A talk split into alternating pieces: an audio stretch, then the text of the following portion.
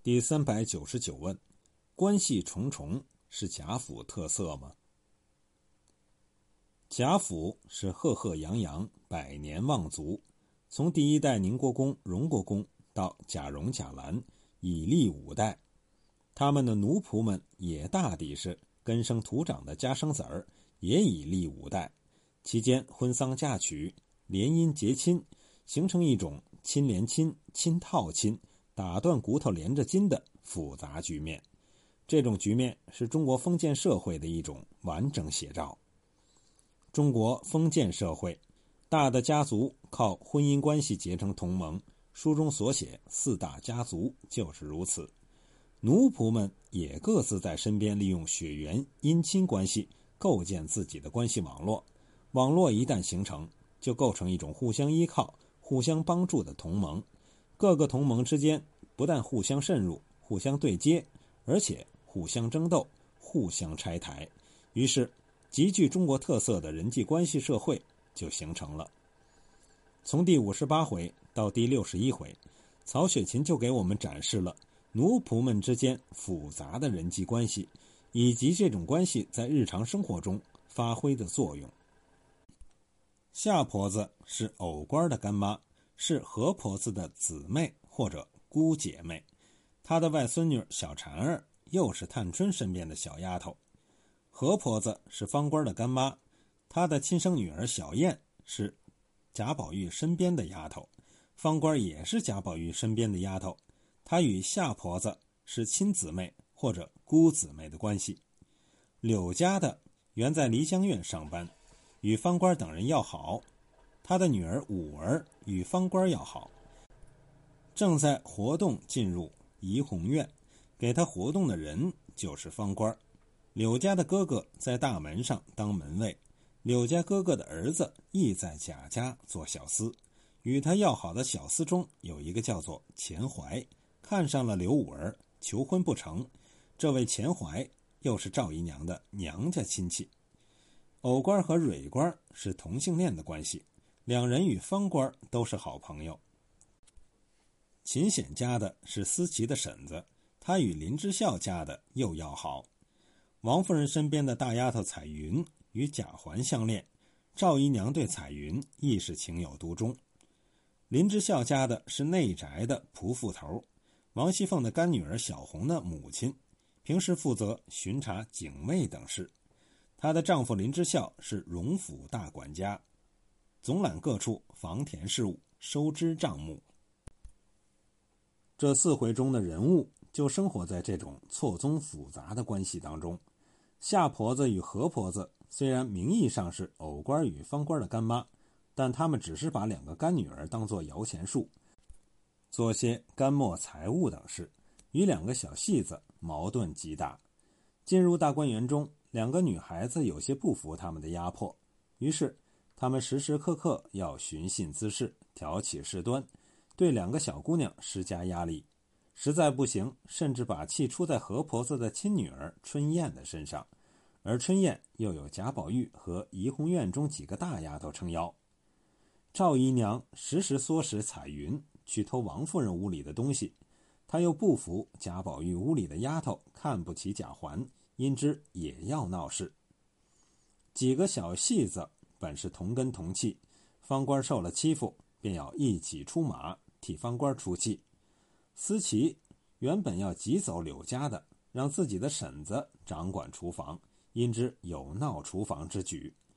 方官送了刘五儿半瓶玫瑰露，柳家的送了一些给娘家侄子，娘家的哥哥在大门上班，有外省官员送了三篓茯苓霜给贾府，其中一篓作为门包，送给大门上的人。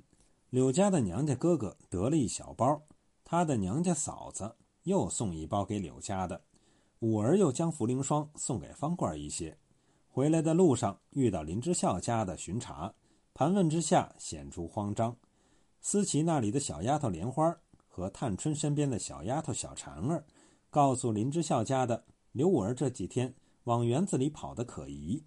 林之孝家的领人搜查厨房，搜出了玫瑰露和茯苓霜，错综复杂的关系。构成一个个网络，利益共同体，每一个人都是网络上面的节点，共同体中的一份子。这些人绝不考虑整体利益，只为自身和小集团的利益考虑，动一个就会连及其他，就会牵出一串每一种行政措施必须经过这些网络的层层过滤，才能贯彻下去。难免大打折扣，甚至事与愿违。这种关系又极难治理，因为没有多年的潜心调查，很难搞清楚谁和谁是什么关系；而不搞清楚这种关系，又绝难进行正常的管理。大观园所以难治，就难在这种复杂的人际关系。这种错综复杂的关系，也是中国社会的绝大特色。西方的人际关系是基于商品交换的契约关系，相对比较简单；中国的人际关系是基于血缘的宗法关系，就要复杂的多。清朝皇室就很注意利用姻亲关系拉拢蒙古王公和地处边角的野人女真，那些王公大臣们也通过姻亲关系构建自己的势力范围。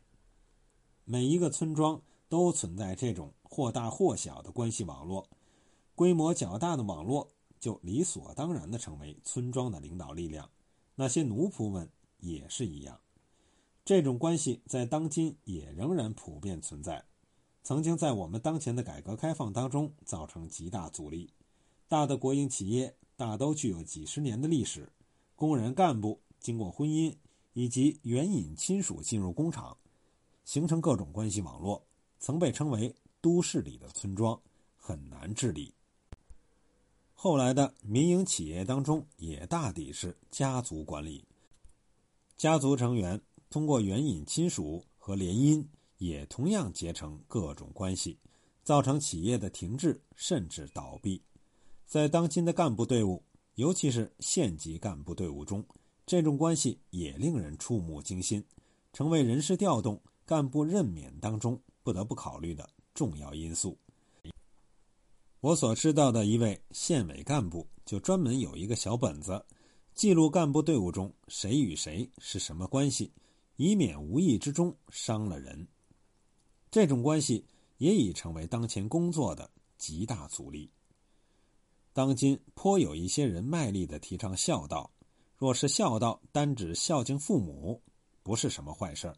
可是我们要注意，提倡孝道。最受益者不是基层民众，而是那些大款和各级官员。其中是不是存有利用孝道的重建而构建昔日的宗法关系，或者维护已经建立起来的宗法关系？这就值得我们考虑。因为孝道历来是宗法关系的核心，是礼教的基石。如何对待它，还需谨慎研究。